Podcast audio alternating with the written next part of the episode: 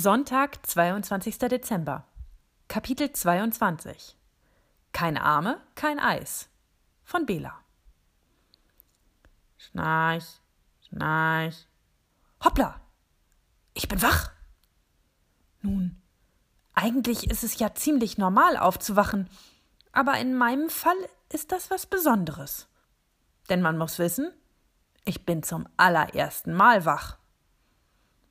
Ich kann mich nicht erinnern, dass ich jemals zuvor wach war, beziehungsweise bewusst wach war. Habe ich etwa mein ganzes Leben geschlafen? Aber ich kann mich auch nicht erinnern, geschlafen zu haben. Seltsam. Etwas verschlafen blinzle ich in den Raum hinein, in dem ich aufgewacht bin. Das Seltsame ist, ich kenne diesen Raum, Beziehungsweise weiß ich, dass ich schon einmal hier war. Aber irgendwie unbewusst. Ich schaue mich um. Vor mir liegt ein Würfel. Als ich ihn ansehe, fängt er an zu blinken. Schockiert versuche ich zurückzufahren, doch ich stehe auf einem Gestell, das mir den Weg nach hinten versperrt. Es muss eine Art Ladestation sein. Vorsichtig fahre ich von der Station auf den seltsamen Würfel zu.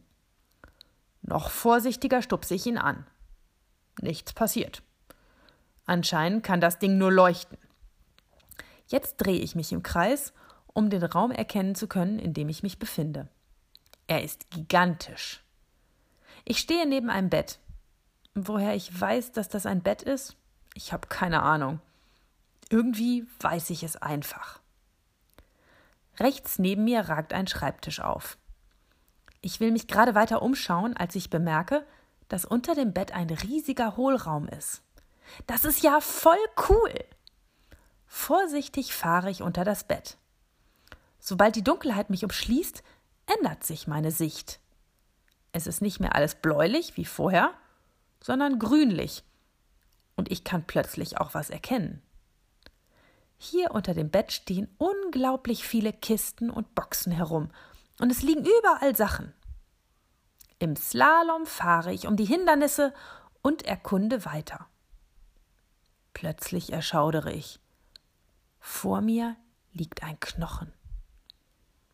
Er ist zwar aus Stoff, aber vielleicht ist hier auch einfach ein Kuscheltier gestorben. Mit einem mulmigen Gefühl fahre ich weiter. Hinter dem Knochen ist die Wand, also biege ich nach rechts ab. Doch dann versperrt mir eine große Box den Weg. Auf der Box steht in großen Buchstaben das Wort Enki. Enki? Das kenne ich doch irgendwoher. Ich habe das Gefühl, dass ich auch etwas mit Enki zu tun habe. Und tatsächlich, auch auf mir steht Enki drauf. Sind in dieser Box etwa noch mehr so wie? Wie ich? Doch selbst wenn, dann wäre es unmöglich, sie zu öffnen. Soweit ich sehen kann, kann man die Box nur öffnen, wenn man den Deckel abnimmt, und dafür bin ich zu schwach. Da die Box mir den Weg versperrt, sehe ich mich gezwungen, wieder unter dem Bett hervorzufahren. Sobald ich unter dem Bett hervorgefahren bin, ändert sich meine Sicht wieder von grün zu blau. Dieser Raum ist wirklich hochinteressant. Als ich aufschaue, sehe ich in einem Regal weiter hinten kleine Männchen aus Plastik herumtollen. Neugierig fahre ich zu ihnen hin. Äh, hallo? frage ich mit einer Stimme, die unglaublich hoch ist. Könntet ihr mir sagen, wo ich bin?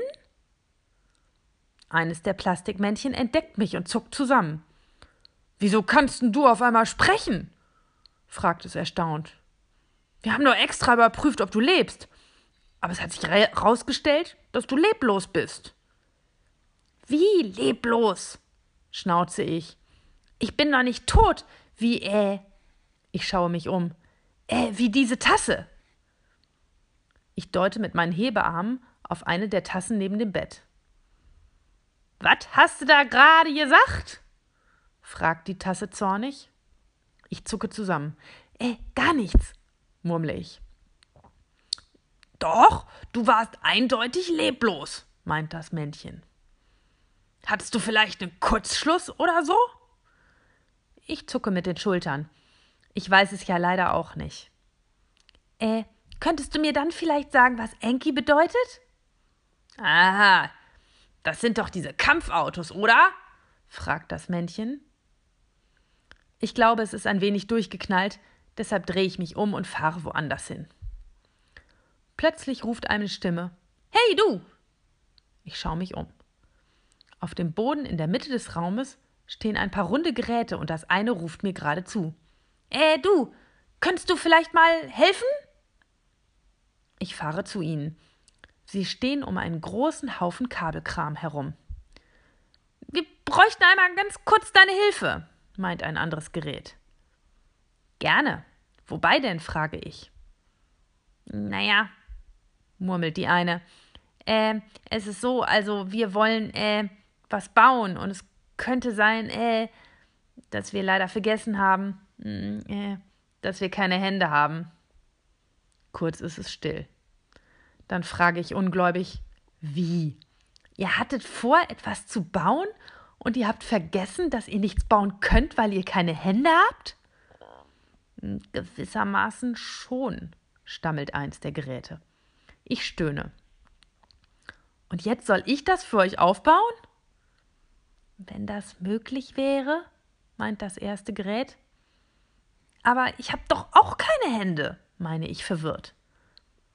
Oh, verdammt, flucht eins der Geräte. Ein anderes murmelt enttäuscht irgendwas von Basteln. Na, dann kannst du auch wieder gehen, sagt ein Gerät grummelig. Irritiert drehe ich mich um und fahre weiter. Dieses Zimmer ist wirklich das Seltsamste, was ich je gesehen habe. Na gut, es ist auch das Erste, was ich sehe, aber egal. Gerade will ich weiter das Zimmer untersuchen, da werde ich fast von einer Horde Kuscheltiere plattgetreten. Hey! rufe ich. Die Tiere drehen sich um. Was ist? will ein dicker Teddy wissen.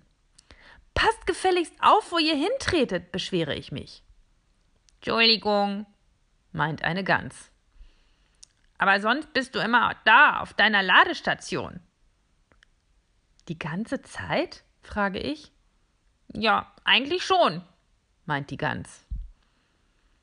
Also war ich davor wirklich nicht lebendig? frage ich. Du warst so leblos wie diese Tasse da, meint die Gans. Hey, beschwert sich die Tasse, sag jetzt ja nix Falsches. Entschuldigung, murmelt die Gans. Also, wenn du jetzt zum Leben erwacht bist, sag ich, willkommen im gelben Haus. Dann watschelt sie weiter. Das gelbe Haus, murmle ich. Das klingt wie ein Name für einen Podcast. Ich will mich wieder zu den Kuscheltieren wenden, doch die stehen schon bei den Plastikmännchen und unterhalten sich. Ich habe das Gefühl, dieses Zimmer ist ein bisschen übervölkert, denke ich, als ich nur zehn Sekunden später gegen eine schwarze Gestalt fahre. Entschuldigung, fragt diese. Hast du vielleicht eine Ahnung, wo ihr Süßigkeiten sind? Nee, keinen Schimmer, erwidere ich. Oh, Menno, mault die Gestalt und fängt wieder an, in einer Schublade zu wühlen. Ich will weiterfahren, doch ich werde plötzlich ganz furchtbar müde. Ich glaube, ich muss auf die Ladestation zurück. Ich schleppe mich zur Station und schließe die Augen. Ich dämmere vor mich hin und höre noch mit gedämpfter Stimme, wie der Teddybär eins der Geräte anmeckert. Aber ich hab doch auch keine Hände.